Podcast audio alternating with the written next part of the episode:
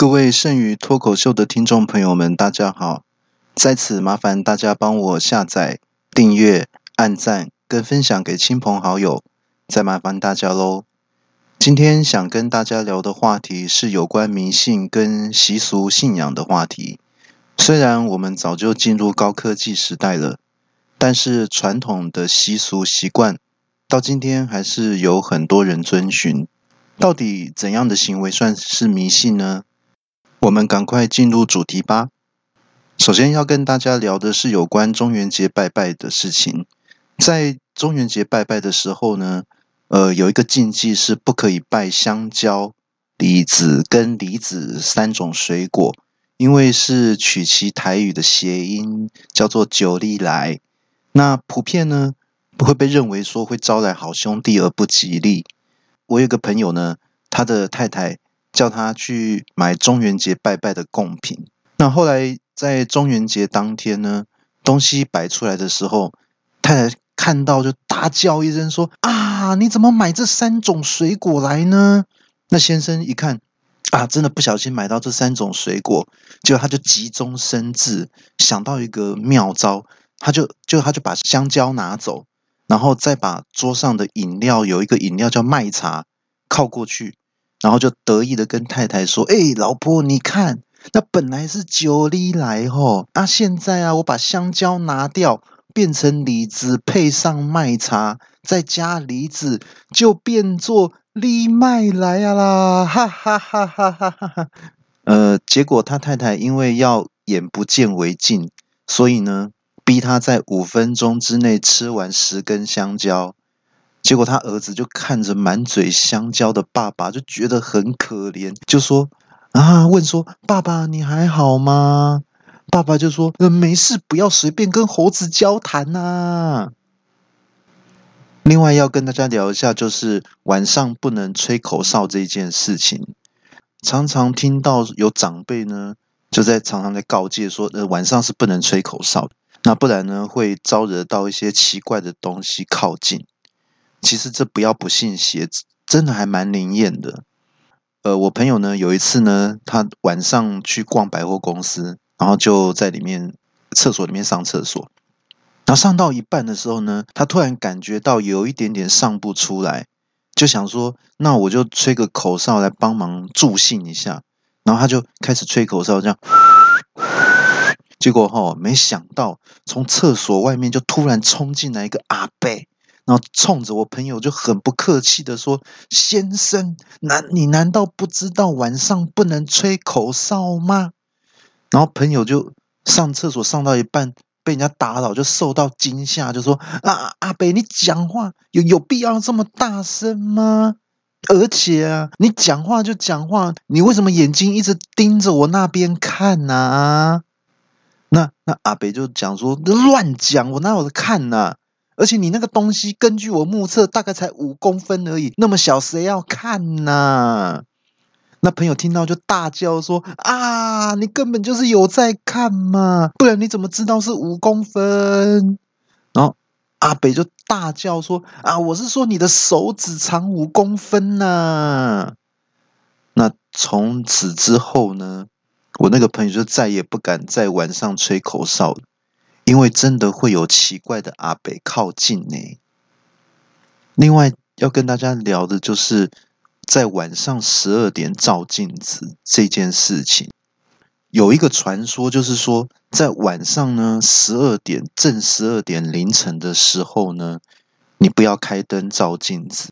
听说呢这样子呢，镜子里面就会显现出未来你太太的影像。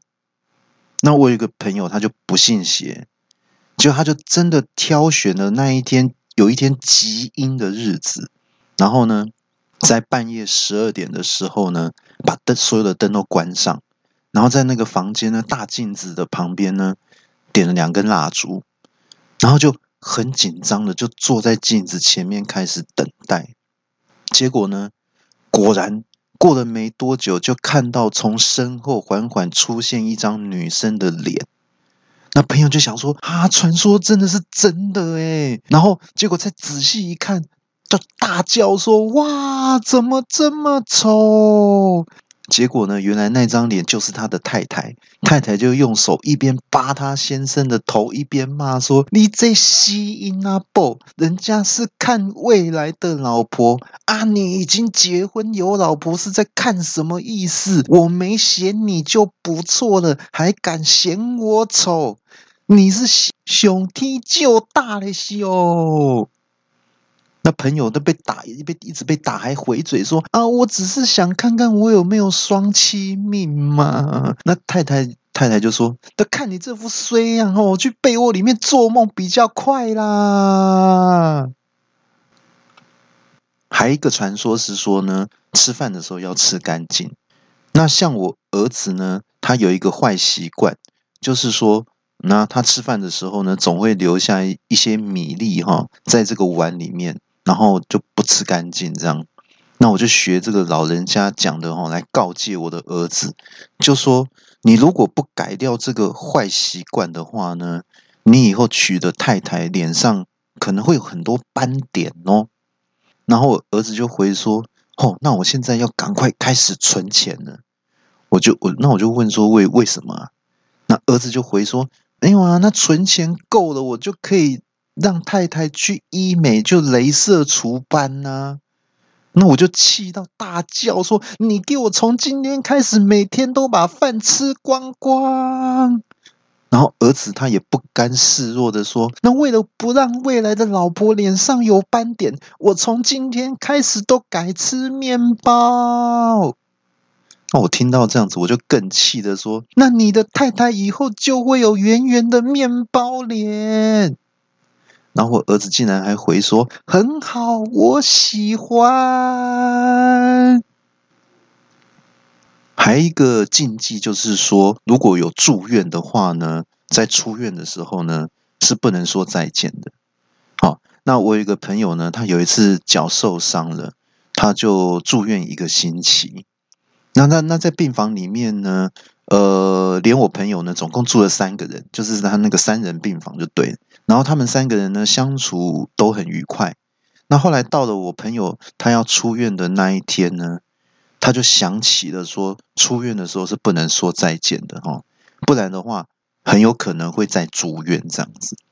他就很怕那另外两位室友呢会跟他说再见，就就想说哈，要趁他们不注意的时候哈，就自己默默离开，这样就好了。结果呢？等他收拾好行李之后呢，他想要偷偷走出病房的时候，那就其中有一位假病友哈，就看见他要离开，然后就正要说出在那那个那个见字都还没有讲哦，马上就被另外一位乙病友就捂住他的嘴嘴巴说：“哎呀，你你都你不知道啊，在医院是不能说再见吗？那好在哈，我及时阻止你。”真的很没有尝试哎！然后就这个乙病友讲完之后，就对着我朋友说：“哦，五英叫过来接哈。”那朋友一听到，哦哦，就吓了一跳，心一惊哦，当场摔了一跤啊！那原来已经好了的脚哦，就又受伤了啊！他就直接在住院一个礼拜。接下来要跟大家聊这个呃包红包的这个金额的问题。之前呢，呃，我有一个朋友呢。他在结婚前的时候呢，就请我们几个好朋友一起吃饭。席间呢，这个酒足饭饱之际呢，那朋友就开始问大家说：“哦，他结婚的时候呢，我们大家大概要包多少钱？”首先呢，这个 A 朋友就说：“哦，我包一千二。”那那新郎听到就很生气，说：“那你包一千二，那我送你一个小板凳，我让你坐在墙角吃啊。”那 B 朋友就说：“哦，我最近很穷哦，我大概只能包六百。”那新郎就说：“你敢包六百？啊，我就叫你吃剩菜剩饭呐，假崩呐！”然后那 C 朋友就说：“哎哎哎，你们你们这些人现在是怎样啊？现在都不知道行情是吗？那包这种金额能看吗？我跟你讲了，我包两千六啦，够意思了吧？”那新郎听了之后就说：“嗯，还还勉强可以啦，啊，你还算有一点够意思了。”然后 C 朋友就接着说：“啊，那我我还要带我老婆哈，加三个小孩，还要再加爸爸妈妈，这样总共七个人哈，那么多人来给你捧场，这样够意思吧？那新郎一听到就气到大叫说：“啊，我让你们七个人全部都坐不同桌啦！”然后这个时候呢，讲完之后，所有的人都望向我这边，想要呢我说出来说预计要包多少钱，然后我就说：“呃，我包六千，而且呢只有我一个人去。”然后新郎一听到就跑过来抱住我说：“哦，小罗，只有你是我的好朋友。”后来呢？呃，到了结婚那一天呢，呃，我还先赶去这个银行换钱哦。我很我很很重视这个结婚典礼，想说呢，这个结婚的喜事哈，当然是用新钞比较吉利啊。哦，我就换了新钞，然后我就塞了六千块韩元，这个新钞就到红包袋里面的。另外要跟大家简单的聊一下结婚的习俗。那有结过婚的人呢，都知道说，呃，我们男生呢在去呃新娘家去迎娶的时候呢，他有一个仪式，就是在跪谢父母恩的仪式。那这主要的目的呢，是让这个即将出嫁的女儿呢，啊感谢父母呢从小到大的养育之恩。那通常在进行仪式的时候呢，那新郎也会跟着在旁边跪着。那我是想说，我又不是岳父岳母养大的，为什么也要跟着跪呢？后来哈，我才知道说，呃，是要听岳父岳母交代一些重要事项啊。其实这样子也是正确的。像我朋友呢，他迎娶他太太的时候呢，在跪谢父母恩的时候呢，那岳父呢就很语重心长的跟我朋友说，就是跟他女婿说啊，我这个女儿哈，从小到大哈都养尊处优啦。都是茶来伸手哦，饭来张口，从来都没有吃过一点苦哈。哦，那如果嫁过去，嫁给你之后，那你就看着办喽哦。然后朋友就回话说：“哦，爸爸，你放心，从今天开始，我一定会让您的女儿尝试到跟以前截然不同的生活。”后一假扣动罪假报啦，就是吃苦当做吃补哦。然后岳父岳母听到这句话，两个人当场就从沙发上滑到地板上去了。另外呢，接下来要跟大家聊一下过生日这件事情。有很多人呢，他大概过了某些岁数之后呢，就不太过生日了，或者是呃，就是只买个蛋糕庆祝，但是就不插蜡烛之类的。传统上会认为呢，这样子做呢，会提醒天地之间呢自己的岁数，然后有时候会因为这样呢，就招致不幸或是怎么样的一种不好的事情。这样子，像我有一个朋友呢，他三三十几岁之后，他就不太喜欢过生日了。那但是因为他家里还是有小朋友嘛，喜欢吃蛋糕，所以他每次生日的时候就想说，那我就买个蛋糕吃就好了啦。那所以他他这次生日的时候，他就蛋糕拿出来准备要切蛋糕的时候，他那个读小学的儿子就突然喊：“等一下，爸爸，我有写一张卡片要送给你，你可以让我念一下内容吗？”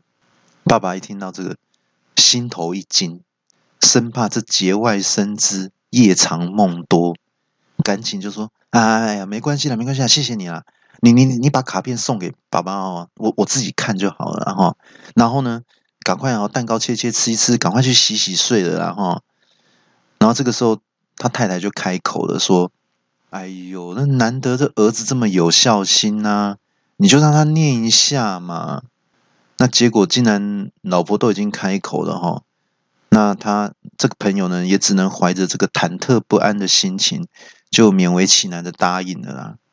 然后儿子就念说：“爸爸，你每天努力的赚钱养家，辛苦了。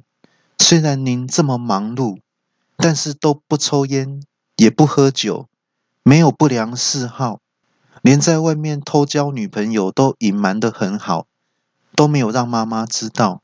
您的人生就像一张白纸一样，真的可以说，您这八十三年都白活了。”祝您像一只千年老乌龟一样，老而不死，死而不僵，僵而不硬，硬而不止，祝您生日快乐哦！哦，那爸爸听完之后气得大叫说：“我是三十八岁，不是八十三岁啊！哎，你你这样子说会害我更早好让休邓起呀啦！”哦，那妈妈这时候也大叫说：“哦，你竟然敢在外面给我交女朋友！吼，唔免单把人啊，我今晚就赶你收起来啦！”最后要跟大家聊一个，就是说用手指指月亮这件事情。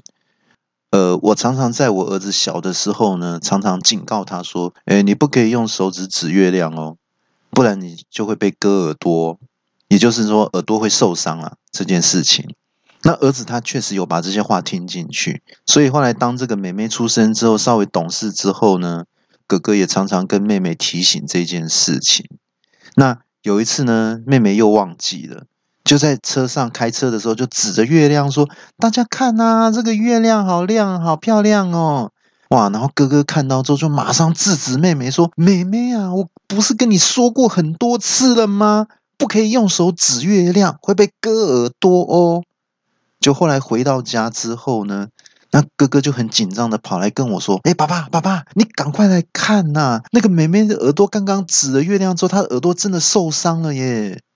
诶然后我听到之后，我就觉得说有一点紧张，那我就马上跟着哥哥去看妹妹的耳朵。然后我看了一下，是没有受伤，不过妹妹的两只耳朵的那个根部啊，就是跟脸那个连接那个根部的地方都红红的耶。这样，我就问哥哥说：“你有你你刚刚有发生什么事情吗？或是你有做什么动作吗？”哥哥就说。呃，没有啊，我就叫妹妹不要指月亮，会被割耳朵啊。然后妹妹就问说：“那被割耳朵是什么感觉啊？”那听他这样讲，我就用手刀哦，一直摩擦他的耳朵，一边割还一边说：“就是这个感觉，就是这个感觉啊！”然后我就大叫说：“那根本不是月亮割的，根本就是你割的啊！”以上内容大部分都是开玩笑、虚构的情节。我们的节目会在每个星期六更新，内容一集比一集精彩，请大家千万不要错过。顺便跟大家做个小提醒，除了本集之外，之前的节目内容也很棒，大家有空可以回去听听看跟下载。最近收到有很多小学生听众也很喜欢听小弟节目的讯息，叔叔在这里感谢你们的支持，有机会记得多多推荐给同学听哦。另外，有听众反映，听小弟的节目除了好笑之外，因为小弟的声音有让人安定情绪的作用，所以也很适合睡前聆听，可以帮助入睡。大家不嫌弃的话，可以试试看喽。下周节目是大家期待已久的《我与李医师的冒险故事》第八集，请大家千万不要错过哦。今天的节目就到这里结束，祝福大家每天都能过得很开心。我们下周六继续在空中相会，拜拜。